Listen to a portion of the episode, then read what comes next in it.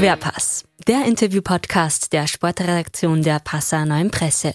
Ich bin Michaela Michel, Profikampfsportlerin, dreifache Weltmeisterin im Kickboxen und K1 und ich hatte die Ehre, jetzt mit dem lieben Alex im Podcast Querpass einmal ein Gespräch zu führen. Ich habe mich sehr gefreut und hoffe, ihr habt auch ganz viel Spaß dabei. Ich habe mich auch sehr gefreut und das liegt nicht nur daran, dass Michaela Michel eine dreifache Kickbox-Weltmeisterin ist, sondern auch aus Untergriesbach stammt, aus dem Landkreis Passau. Dort ist sie als Tochter eines ehemaligen Bundesliga-Ringers aufgewachsen und ist dann in die weite Welt hinausgezogen.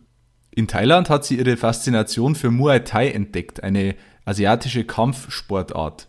Wie sie sich in Asien zur Profisportlerin entwickelte, warum sie manchmal emotional ein bisschen durcheinander ist und wieso sie ihre Wahlheimat Erfurt und ihre richtige Heimat Passau gleich schön findet, das hat sie mir im Querpass erzählt. Viel Spaß mit dem Gespräch. Herzlich willkommen im Querpass, Michaela Michel. Hi. Du kommst gerade aus dem Gym, hast gesagt. Ja, stimmt. Ich bin gerade direkt aus dem Gym. Was äh, stand heute so auf dem Trainingsplan? Naja, also äh, es ist ja alles gerade nicht so einfach und äh, ist für, also ich habe heute Morgen schon mal trainiert und äh, habe dazwischen natürlich ein bisschen daheim äh, für meine ganzen Schützlinge was vorbereitet, die alle im Home Gym sind, im Home Office dann Trainingspläne erarbeitet, mit denen ein bisschen Feedback äh, runde geschmissen, wie ihre letzte Woche so lief, sodass die Motivation einigermaßen bei denen noch hoch bleibt. Und bin dann eben, weil wir ein bisschen ein Konzept erarbeitet haben, sodass wir nur Outdoor-Training anbieten können, aber halt nur im Individualsport heißt eins zu eins Betreuung von mir vor Ort, draußen, egal welche Witterungsverhältnisse. Äh, steht da Sand, äh, Sandsack und der Trainingsplan und äh, ja, in 1,5 Meter Abstand meine Wenigkeit, die dann äh, demjenigen sagt, was er am Sandsack arbeiten kann. Jetzt müssen wir für unsere Hörer mal dazu sagen, du bist Kickboxerin und für Kickboxer ist es wahrscheinlich eher schwierig momentan mit Corona, gehe ich mal davon aus. Naja, derzeit ist äh, nicht unbedingt das Einfachste in so einer kontaktfreudigen Sportart äh, wie meiner, äh, den Sport so auszuüben, wie es normal wäre. Das ist schon alles gar nicht so leicht. Und äh, ich habe natürlich ein paar Gegebenheiten, dadurch, dass ich eine Profisportlerin bin, dass mir äh, in bestimmten Momenten äh, ein bisschen Weichen gestellt sind, sodass ich immer noch den Sport ausüben kann. Aber ich muss schon sehr aufpassen halt mit Tests und äh, es ist alles nicht ganz so einfach und äh, läuft alles sehr, sehr schwierig und äh, sehr begrenzt ab. Du sprichst es gerade an, du hast gewisse Privilegien als Profi. Du warst äh, im März mit äh, Marie Lang im Ring. Äh, Marie Lang ist so die, ja, vielleicht das Role Model dieses Sports, kann man das so sagen? Naja, sie, also sie, sie so trägt zumindest viel nach außen, was, was diese Sportart angeht. Also ja, sie ist ja medienpräsent und äh, das ist ja gut und das ist für unseren Sport ganz äh, von Vorteil. In Deutschland ist sie halt auf alle Fälle sehr medienpräsent, äh, aber global würde ich jetzt das nicht ganz unterschreiben. Ja. Ähm, äh, dadurch, äh, dass ich halt einfach ganz andere Nummern kenne und ganz andere Nummern schon gekämpft habe. Aber sie trägt definitiv, äh, wie viele weitere Sportlerinnen, äh, dazu bei, dass äh, eben Frauen in dem Sport auch nach, nach vorn kommen. Sie war bisher in ihrer Karriere ungeschlagen und du hast ihr die erste Niederlage zugefügt im WM-Kampf. Ja, das stimmt. Also sie war bis dato ungeschlagen, hat jetzt 38 äh, Profikämpfe gehabt.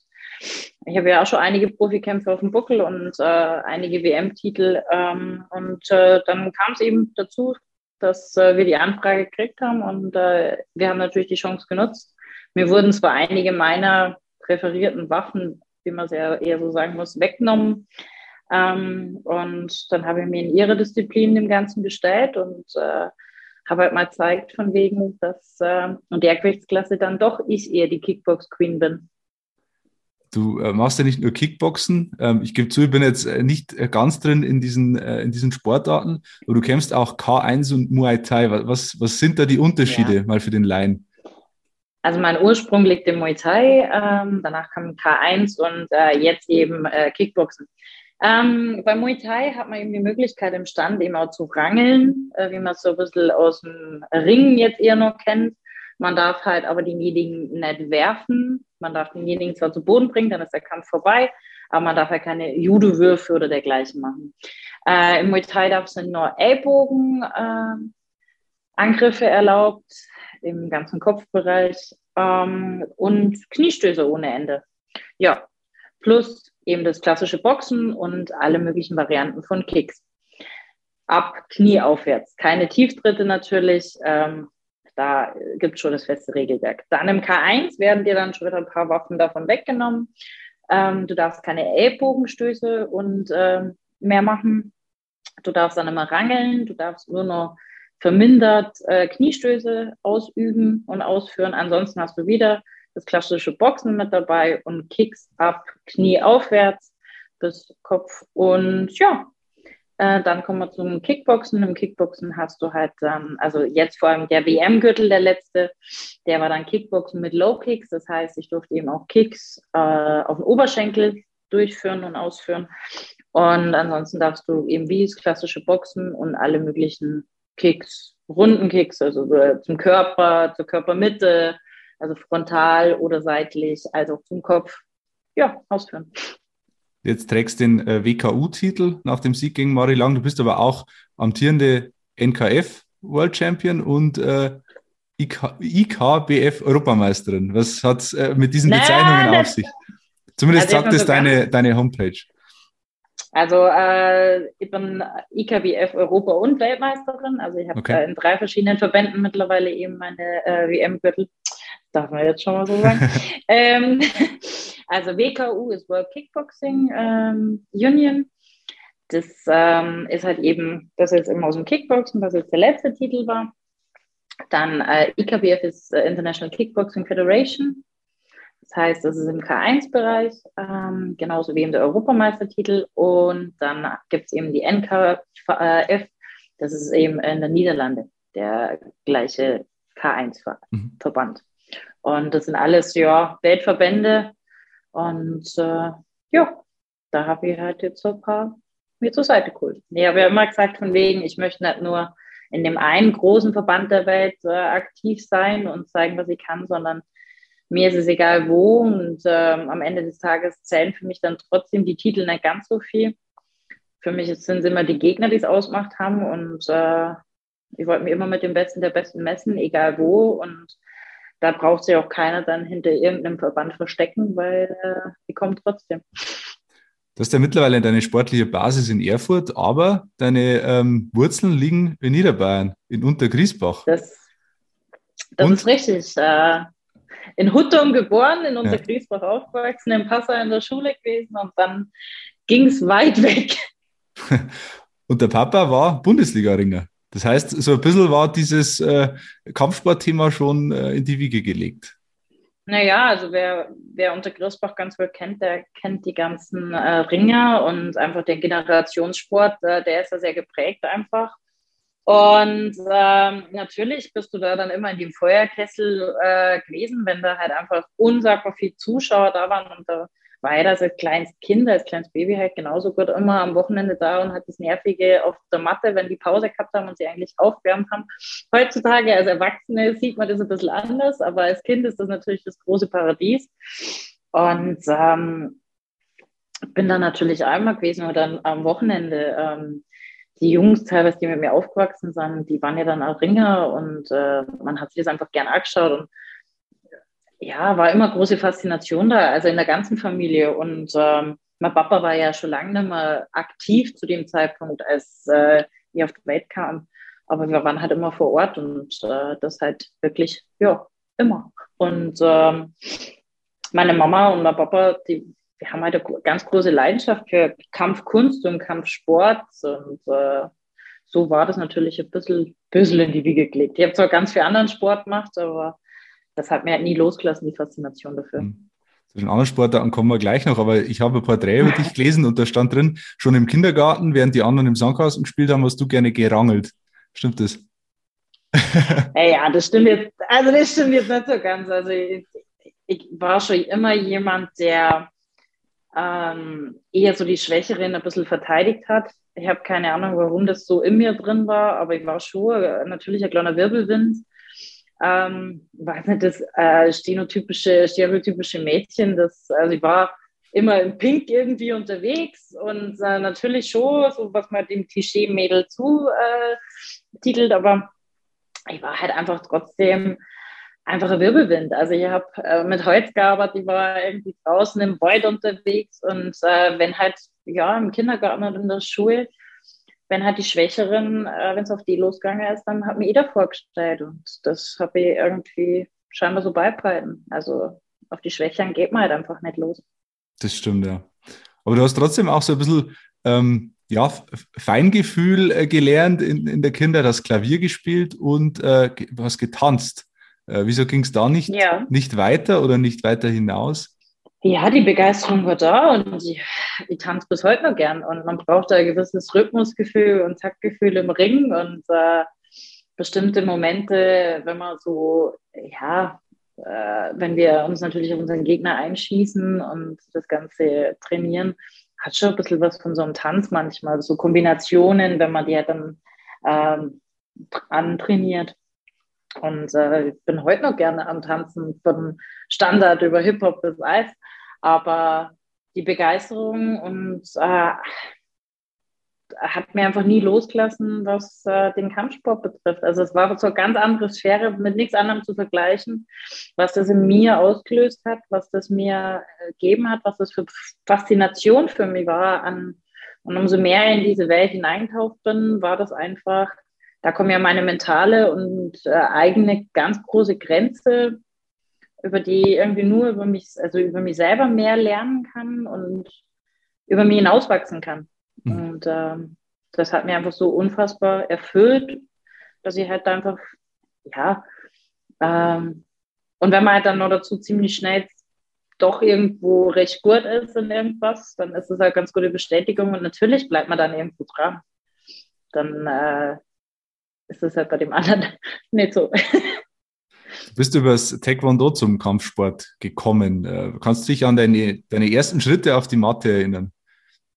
also ich kann bis heute noch die ganzen, also die, die Katas, beziehungsweise was ja die ersten Formen, man hat ja da so zum Teil ja diese Formen, die man abliefern muss für die Gürtelprüfung und dann halt natürlich ja das Aktive.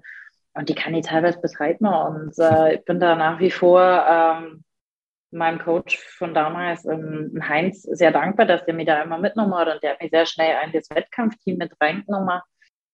Für mich war das, ähm, ja, die ersten Schritte. Natürlich, war, ich bin bis heute noch jemand, wenn ich irgendwo neu hinkomme, äh, die, oh Gott, schaut es mir bloß nicht an und ich bin so die, ich gehe lieber in die hinterste Ecke und ähm, ja, es muss keiner auf mich schauen, ich schaue mir das so ein bisschen an und dann mache ich halt dann mit, was immer keiner so wirklich vermutet oder äh, verstehen kann, aber ich bin eigentlich sehr, sehr zurückhaltend und schüchtern und ich trage das nicht so nach außen, dass ich den und den Titel habe und wenn ihr in irgendeine Chimmer Heißtags geht, dann ist das eher so ein Hi. Ähm, ja, ich gehe da mal in die hinterste Ecke und äh, mir braucht keiner Zuschauer und ja. Aber das ist eher einfach so, ja, wie halt dann. Ja. Wenn das Eis gebrochen ist, dann ist es wieder anders. ähm, ein Eis gebrochen in, in, in, sportlicher Hinsicht ist ja nicht äh, in Passau, sondern in Thailand. Ähm, du bist, äh, nachdem du sagt man zumindest, nachdem du eine Kampfsport-Doku bei National Geographic gesehen hast, äh, bist du auf das Land Thailand und den Kampfsport äh, Muay Thai aufmerksam geworden. Was war denn daran so faszinierend für dich? Ähm, ich habe damals zu dem Zeitpunkt äh, Lehramt studiert in Erfurt. So, da bin ich wieder. Ähm, und das war für mich halt einfach was ganz, ganz Besonderes. Ähm, dadurch, dass ich halt äh, so viele Sportarten um mich herum gehabt habe und ähm, dann bin ich natürlich wieder mehr mit dem Kampfsport in Verbindung gekommen, mit unterschiedlichsten Kampfsportarten und durch ähm, eben diese National Geographic äh, Dokumentation, das hat mich so gefesselt, weil da ging es halt um die unterschiedlichsten Kampfsportarten. Und ich wollte zu dem Zeitpunkt in meinen ersten Semesterferien unbedingt wegfliegen und wollte entweder nach Thailand oder nach Südafrika. Es waren zwei Länder, die mich immer schon unsagbar fasziniert hatten, durch äh, Freunde, die äh, da davor schon mal waren und die haben halt nicht so Pauschalreise gemacht, sondern die haben das Land wirklich gesehen, die Kultur irgendwie ein bisschen hineingeschnuppert und kennengelernt. Und dann war das natürlich, also diese Dokumentation gesehen, hat dann so Muay Thai und ha, und dann habe ich halt das, das gegoogelt und Google hat mir natürlich, mein guter Freund Google hat mir mehr Informationen gegeben, was Muay Thai ist. Und dann war ja für mich klar, okay, das will ich machen. Und dann waren es so fünf Minuten eben vollen Mutes, der manchmal über mich kommt. Und dann mache ich so hirnrissige Sachen. Man sieht, wie es geendet hat. Ähm, und äh, das war dann so, okay, ich mache das wie bei Karate Kid, ich fliege darüber und äh, das ist, so wie die Kultur kennenlernen, so wie ähm, den Sport kennenlernen und also durch den Sport die Kultur und da richtig eintauchen, so habe ich mir halt das vorgestellt. Und dass es dann wirklich letzten Endes so irgendwie geworden ist, äh, ist schon erstaunlich. Aber ja. Hm, umso schöner, ja. Damals war es die richtige Entscheidung. Ja. Das war 2012, wenn ich richtig informiert bin. Also 2011 bin ich das erste Mal rübergeflogen mhm. und äh, 2012 war ich dann eben äh, ewig lang drüben durch, mhm. äh, ja, durch so eine gewisse Dinge, die wir jetzt noch besprechen, genau. Weil eigentlich äh, steht auch in dem Porträt über dich, waren ja nur ein paar Wochen in Thailand geplant. Ähm, du wolltest fast schon heimfliegen und äh, dann wurden aus diesen paar Wochen, äh, ich weiß nicht wie lang, aber es wurde auf jeden Fall ein deutlich längerer Zeitraum daraus. Wie, wie kam es dazu? Naja, also ich war ja quasi das erste Mal 2011 drüben und bin dann äh, 2012 nochmal rüber, weil eben in Deutschland äh, damals das Muay Thai in dem Ausmaß noch nicht so gab. Es gab alle möglichen Kampfsportarten, aber halt, das war halt einfach noch nicht so bekannt.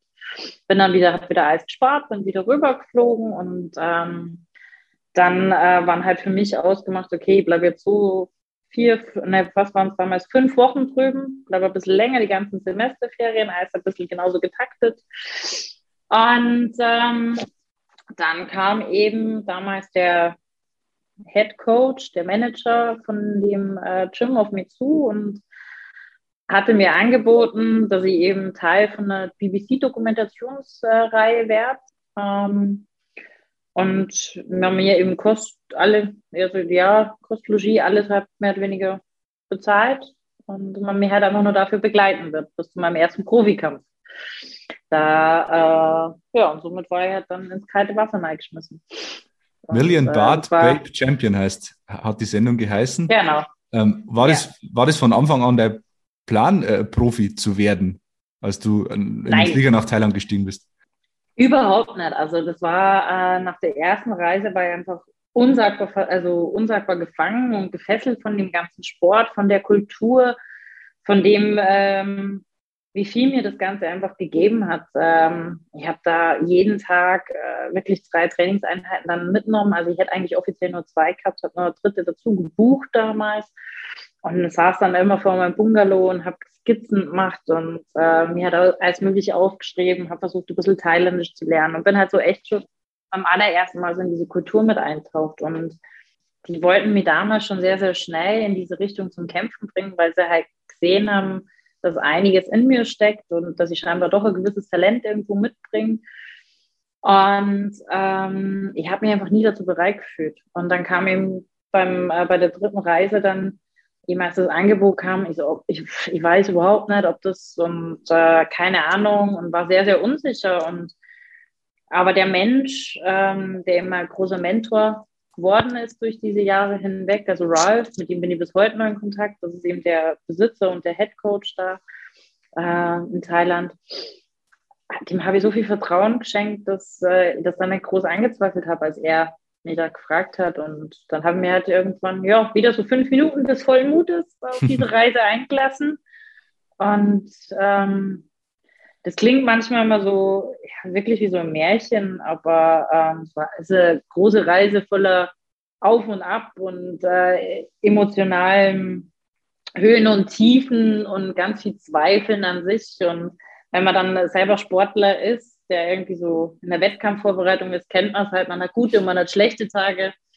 Und äh, ja, ich habe nie gedacht, dass ich dann Profi werde und dass das alles da so rauskommt, wie es äh, weitergegangen ist. Und der erste Kampf war ja nur der Einstieg. Das war ja dann danach erst kam ja das große Angebot, dass ich eben komplett als Profi gesponsert und unterstützt werde und im, in, zu denen komplett nach Thailand ziehe. Ja, und äh, das war dann der nächste Schritt. Wie muss man sich denn das Leben als äh, Kickbox-Profi in Thailand vorstellen? Wie ist da der Tagesablauf so? Naja, mein Tagesablauf, also er hat ein sehr, sehr modernes äh, Gym, in dem ich trainiert habe. Also die waren damals schon sehr offen auch für CrossFit und für jegliche Art von Fitness als Teil des Ganzen. Ähm, aber natürlich, ähm, ich habe dann recht schnell Bungalow in der Nähe gehabt, also ich habe ein bisschen weggewohnt. Es gibt auch viele Kämpfer, die halt direkt im Camp selber ein Zimmer beziehen, aber ich wollte halt immer noch ein bisschen den Abstand haben, um dann ähm, meine Ruhe zu haben. Und der Tagesablauf, naja, irgendwann zwischen fünf und sechs stehst auf, dann schmeißt die auf eine Rolle, dann äh, gehst du ins Gym, im Gym packst deine Sachen aus und dann äh, ziehst du die an und dann gehst du meistens laufen. Thailand da ist ganz groß mit Laufen, aber ich hatte halt immer einen sehr spezifischen Trainingsplan. Also bei mir war halt dann das Laufen eben. An dem einen Tag musste keine Ahnung, wie viel Sprints machen als äh, ersten Startschuss ähm, und danach eben ins Gym, um da dann eben Partnerarbeit, Pratzen und dergleichen. Danach gab es Frühstück, dann äh, bist du eigentlich teilweise, man stellt sich, ja, man lebt im Paradies, aber es ist unsagbar warm. Und ähm, dann hat man natürlich auch Phasen, wo man äh, einfach nicht so gern in die Mittagshitze wie äh, Touristen sie begibt, sondern halt einfach ja die Kühle sucht und einfach erledigt ist vom Training. Und man braucht einfach all seine Energie. Also bist eher, eher zum Wochenende einfach mal am mhm. Strand. Ja, und dann hast du abends nochmal deine Trainingseinheit. Die Trainingseinheiten gingen halt immer so zwischen zwei bis vier Stunden und das halt zweimal am Tag. Und dann hatten wir dann mal sonntags trainingsfrei. Und äh, bei mir war halt immer noch das Zusatzding, dass ich halt auch manche Einheiten hatte, in denen es halt nur ums Krafttraining ging und man da halt einfach schon sehr innovativ und äh, fortschrittlich gedacht und gearbeitet hat. Und mhm. das hat mir einfach immer weitergebracht. Mhm. Ja. Du hast ja dann nicht nur in, in äh, Thailand Kämpfe bestritten, sondern auch in China, Malaysia. Ähm, was waren denn so die, die prägenden Erlebnisse in dieser Zeit? Was ist dir hängen geblieben von diesen Kämpfen? Das hat mir alles zu gemacht, äh, der Mensch, der ich jetzt bin. Ähm, das, man nimmt von jedem Kampf, also egal welcher Kampf es ist, man nimmt immer was mit. Und ähm, ob es jetzt äh, verlieren oder gewinnen ist, ähm, ich habe ganz enorm von den einzelnen Kämpfen mitgenommen, dass egal welche Situation vor dir steht, es gibt immer irgendwelche Wege, um äh, sein Ziel zu erreichen. Manchmal gewinnst du halt und manchmal verlierst du zwar, aber das Ziel ist ja trotzdem genau vor dir. Es steigen am Schluss ja zwei Menschen in den Ring, die das gleiche Ziel verfolgen, den anderen irgendwie K.O. zu hauen, beziehungsweise halt einfach als Sieger den Ring zu verlassen, ob es über Punkte ist oder eben über ein, äh, über ein K.O. Aber man geht in den Ring und zeigt sich ja so verwundbar und so ehrlich, äh, wie man sonst nirgendwo erlebt, weil man kann sie nicht verstecken. Egal, was da drin passiert, man kann sie ja nicht verstecken. Das sieht jeder, man kann keine Maske aufziehen.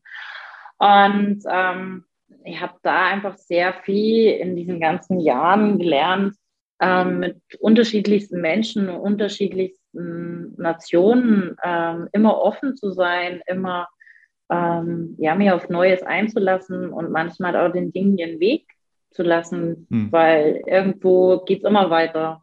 Und ähm, das hat mich natürlich sehr geprägt. Und genauso meine Trainer, die manchmal meine Verzweiflung gesehen haben und äh, oder meine, ja, wenn ich halt wieder an mir gezweifelt habe, was mein Training betrifft und die mir immer wieder daran erinnert haben, dass ich halt den Spaß hinter all dem nie vergessen soll. Und egal wie der Kampf ausgeht, dass äh, jeder Mensch äh, auf mich stolz ist und ich vor allem auf mich selber stolz sein kann, dass ich halt mhm. diesen Weg so gehe. Und äh, das hat mich natürlich dann sehr geprägt. Und ähm, ja. Wie muss man sich denn die Atmosphäre vorstellen in, in Thailand, wenn da nur Zeitkampf ist? Wie ist das, ist das anders als in Deutschland oder worin unterscheidet sich das? Naja, in Thailand ist das halt einfach die Nationalsportart. So wie bei uns halt Fußball, so ist mhm. in Thailand halt Muay Thai die Nationalsportart. Das heißt, da ist natürlich immer ein ganz großes, äh, ja, Heckmeck, äh, eine riesengroße Menschenmenge, die irgendwie jubeln. Und ähm, das ist für die halt ein ganz großes Highlight. Und natürlich haben die äh, Thais äh, für sich auch ihre Bereiche, wo sie halt Wetten setzen. Mhm. und äh, man hört sie dann natürlich auch immer brüllen. Und äh, man hat immer Live-Musik, weil natürlich in Thailand ja so Musik auch noch ein bisschen mitschwingt, was so einen Rhythmus vorgibt, während man im Ring drin ist und ähm, um eben dieses Tänzerische auch wieder ein bisschen mit aufzunehmen. Ja, man kann es halt einfach äh, vergleichen mit, wenn du in Thailand als Kämpfer lebst oder bist, dann bist du halt wie bei uns äh, eine größere, also wenn du ein bisschen in dem höheren Bereich dann schon kämpfst, ähm, ist es schon sehr bekannt und ähm, man kennt dich halt. Jetzt bist du zurück aus Thailand, wohnst in Erfurt mittlerweile, ja. trainierst in Erfurt. Ähm, ja, mittlerweile seit fast sieben Jahren. Seit fast sieben Jahren, ja. Kleiner zeitlicher Sprung. Wieso bist du zurückgegangen aus Thailand? Was war der Grund zu sagen, ich breche jetzt da meine Zelte ab und gehe zurück nach Deutschland? Naja, zum einen war es äh, schon meine Familie. Also bei uns in meiner Familie gab es Nachwuchs und mhm. ähm, wir wollten natürlich Teil des Lebens sein. Und wenn du auf der anderen Seite der Welt bist, ist es natürlich nicht so enorm möglich. Zum anderen war einfach der Punkt, äh, dadurch, dass meine Gewichtsklasse halt einfach nicht die gängige Gewichtsklasse im asiatischen Raum ist, habe ich halt damals in Thailand ja auch immer schon hauptsächlich ähm, westliche Frauen, also gegen westliche Frauen gekämpft und äh, im, im Gespräch mit meinem Mentor damals war ihm der Gedanke, okay, wie geht's weiter? Wie geht's für mich weiter? Den Weg in, also zum asiatischen Markt, der ist einfach immer gegeben. Die Kontakte sind vorhanden und das ist bis heute noch so. Also wenn ein Angebot ankommt, dann erreicht es uns hier und äh, dann geht er wieder von hier aus rüber. Und ähm, wir müssen halt immer schauen, wie es weitergeht, wo der Blick in den nächsten Schritt geht. Wenn man was erreichen möchte, dann muss man da, wie gesagt, offen dafür sein, dass man halt auch neue Wege einschlägt. Und ich habe auch nicht gesagt, dass ich in Erfurt lande, aber ein ehemaliger Trainingskollege, beziehungsweise die einzige Person, die ich damals aus Deutschland eben wirklich bewusst kannte, war Enrico. Und Enrico war damals als Polizist eben hier in Erfurt mhm. und hat hier trainiert. Und Enrico ist bei den Männern die Nummer eins in Deutschland. Und dann orientiert man sich natürlich auch an solchen Menschen, äh, wenn man neue Wege einschlägt. Und klar, zum einen, weil wir befreundet sind, zum anderen aber halt auch, weil, ähm, weil man natürlich auch eine Trainingsstätte sucht, die professionell ist, die mit, ähm, die dich vorantreibt. Und wenn du eine deutsche Nummer eins da trainieren hast, dann äh, weißt du halt auch, dass du da wahrscheinlich auf äh, was Gutes triffst. Mhm. Und ähm, ja, dann war damals so der erste Kontakt mit den Jungs, äh, mit Daniel und Marek weil ich eben in Deutschland kurz war und auf einmal das Angebot aus Asien da war und ich mich vorbereiten musste. Und hatte mit den Jungs Kontakt. Ja, ja, komm vorbei. Und äh, dann bin ich halt äh, hierher gefahren. Und dann haben wir es probiert, die erste Vorbereitung. Und ich war halt dann, unter der Woche habe ich mir im Hostel gelebt. Und zum Wochenende bin ich dann immer heimgefahren. Und am Montag stand die wieder da und habe wieder weiter trainiert. Und für die war das natürlich auch komplett äh, Neues. Also wenn man auf einmal, also man ist gewohnt, dass man, also die waren es natürlich auch mehr gewohnt, dass sie immer Männer trainieren und auf einmal haben sie eine Frau, die so ambitioniert ist und die das unbedingt will und die hat schon doch einiges auf dem internationalen Markt schon gerissen hat zu dem Zeitpunkt. Und äh, ja, und dann kommt die auf einmal mit ihren Emotionen noch dazu und mit ihrem ja, ganz eigenen Art und Weise. Und da muss man uns alle irgendwo zusammenfuchsen und äh, unsere Wege miteinander finden. Die eigene Art und Weise ist ein gutes Stichwort. Ich habe nämlich vor dem Gespräch mit dir mit Daniel Zeuner, Daniel hast vorher angesprochen, dein Trainer, mit dem habe ich telefoniert. Ja. Der hat gesagt, äh, du bist schon extrem zielstrebig, aber manchmal auch etwas durcheinander. Würdest du das bestätigen? manchmal auch etwas durcheinander. Aha. Also ich bin äh, sehr, sehr zielstrebig, das stimmt auf alle Fälle. Ähm, durcheinander ähm, eher manchmal mit meinen Emotionen. Ähm, das würde ich unterschreiben. Das, äh, was ich ja davor schon gesagt habe, man hat halt dieses, ähm, ja, dieses enorme emotionale Drehspiel. Einmal bist du so, einmal bist du so in der Vorbereitung. Und da haben die schon äh, sehr viel abhaben müssen. Und Daniel ist ja wirklich so mitunter, ich sage immer mal, mein Arbeitsehemann, äh, Arbeitsfreund, der äh, hat schon öfters meine Tränen trocknen müssen und im nächsten Moment äh, quasi die schlechte Laune wieder abhaben müssen. Also dieses Launische.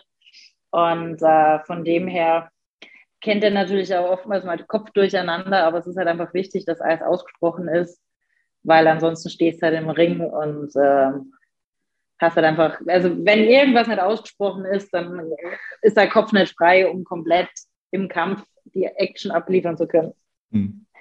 Weil dein äh, Arbeitsehemann, der Daniel, dich äh, so gut kennt, haben wir ihn natürlich gefragt, ob er uns eine Geschichte erzählen kann oder ob er eine ganz spezielle Frage an dich hat. Und er hat mir äh, das hier zukommen lassen. Hey, liebe Michi, wie ja die meisten da draußen wissen, von deinen Trainingspartnern und von deinen Fans, bist du ja eine grandiose Kämpferin, die zielfokussiert ihre Gegner in die Knie zwingt, die wirklich ihre Aufgabe sehr gut macht.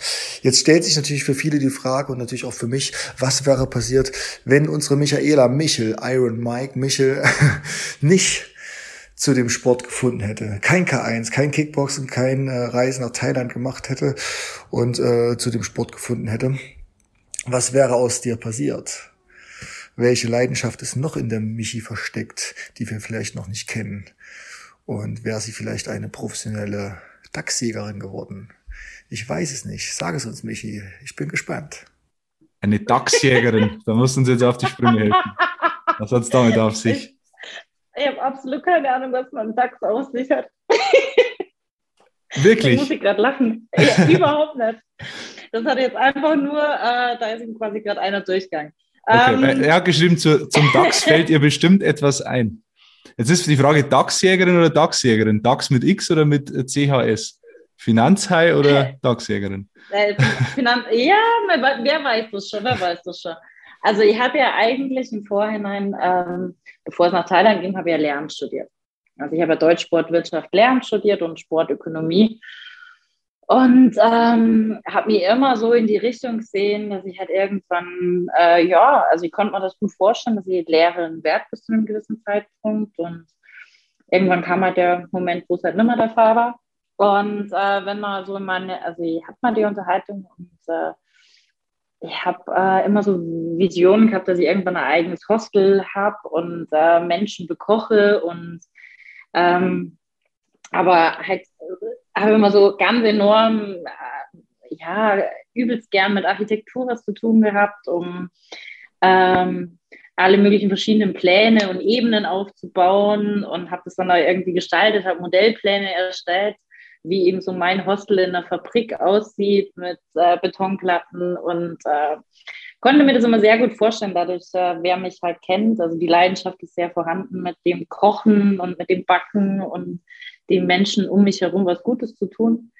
Und ähm, damals war ich, oder mit bis heute, ähm, ja, wenn äh, ich um Menschen um mich habe, denen ich was Gutes tun kann, dann mache ich das sehr gerne und ja, so habe ich mir das immer vorstellen können. Und es stand auch damals in meiner Abi-Zeitung drin, dass ich mir vorstellen kann oder das gerne hätte, eben für Nike zu arbeiten im äh, Marketingbereich und äh, mit Kindern. Und dann habe ich nebenbei noch Hostel, äh, bei dem es Rambazamba rund geht. Also du, du willst ja. quasi auf, auf allen Hochzeiten tanzen eigentlich. Das hat, das hat dein Trainer auch gesagt. Du, das, das war auch, äh, was er gesagt hat, mit dem Durcheinander. Du willst eigentlich es ja. jedem recht machen. Und äh, deswegen bist du manchmal ein bisschen durcheinander. Aber du studierst jetzt was anderes. Du hast Lehramt studiert, aber hast jetzt äh, umgesattelt auf ein Fernstudium. Was, äh, was studierst du jetzt? Also ich studiere Kultur- und Medienpädagogik, was ja eben trotzdem in diesem Bereich ist, weil ich unbedingt mhm. mit Kindern beide was zusammen machen wollte. Also ich bin bei uns im Gym eben der Head Coach für die Kinder. Wollte halt, also das sind meine Herzstücke, also denen das, die Freude weiterzugeben und die Leidenschaft weiterzugeben, die ich eben für den Sport habe oder teilweise eben zu sehen, wie das Selbstvertrauen bei den Kindern wächst durch so einen Sport, äh, ist einfach unsagbar schön. Und deswegen war für mich klar, okay, es geht doch wieder zurück in diesen pädagogischen Bereich, aber eben durch das Kulturmedienpädagogik, dass man eben auch mit den modernen Medien mehr arbeiten kann und das halt einfach auch nutzen kann. Und ja, so wird das dann einfach nochmal ein kleiner Zusatzbonus. Hm. Das beweist auch, was, was der Daniel noch über dich gesagt hat, du hast das Herz am rechten Fleck. Das war das, was er zum Abschluss Ach. gesagt hat. Ähm, ich glaube, das Gespräch war jetzt auch wieder der Beweis dafür. Sehr angenehm war es. Ähm, wir, wir, sind fast am Ende angekommen, aber ähm, wir stellen unseren Gästen immer zum Ende entweder oder Fragen. Und äh, oh, auch für dich habe ich drei vorbereitet. Die erste ist mhm. Thüringer Klöße oder Semmelknödel? Semmelknödel. Thüringer oder Bayerischer Wald? Bayerischer Wald. Passau oder Erfurter Dom?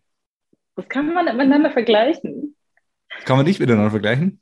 Überhaupt nicht. Also allein vom Baustil, zum anderen aber natürlich auch ähm, von der Religion her. Ähm, beide haben was sehr, sehr Schönes für sich. Ich finde, der Passauer Dom ist etwas sehr, sehr strahlend Schönes, aber halt sehr, sehr prunkvoll. Während ähm, ich halt irgendwie immer das Gefühl hatte, der Erfurter Dom ist so ein Zufluchtsort. Mhm. Also wenn es draußen düster ist, dann ist es sowas sehr, sehr, ja, man, man, fühlt sich da sehr sicher drin. Und das ist, äh, der hat so eine, zwar auch eine sehr düstere Ausstrahlung in gewissen Zügen, aber durch die ganzen Bilder, durch die Lichter, ähm, ja, könnte ich jetzt nicht beantworten. Da fühle ich mich bei beiden sehr wohl. Und äh, um auch die Frage vorwegzunehmen, ich liebe beide Städte. Ich bin sehr, sehr gerne in meiner Heimat. Ich flaniere im Sommer unsagbar gerne in Passau durch die Straßen, genieße ähm, meine Heimat und äh, ja, die Menschen, die noch immer da sind. Und Familie ist einfach äh, dort. Und äh, aber meine zweite Familie und mein Leben ist mittlerweile halt auch in Erfurt. Und äh, ja, Erfurt ist im Sommer unsagbar schön und wir, auch wenn Corona jetzt ist, aber ab nächste Woche soll ja bei uns irgendwie die Bundesgartenschau losgehen mhm. und da ist einiges passiert und das sieht echt beeindruckend aus. Ja, zwei schöne Städte, ein sehr diplomatisches Schlusswort. Äh, Michaela, danke dir, dass du jetzt äh, dir so viel Zeit genommen hast am Ende eines langen Trainingstages. Ich wünsche dir alles Gute für das, was noch kommt und äh, ja, auch die Menschen in Niederbayern werden weiter von dir hören, gehe ich mal davon aus. Dankeschön. Danke dir. Ihr habt Fragen, Anregungen oder Kritik? Dann schreibt uns gerne an heimatsport.pmp.de und abonniert gerne den heimatsport.de Podcast.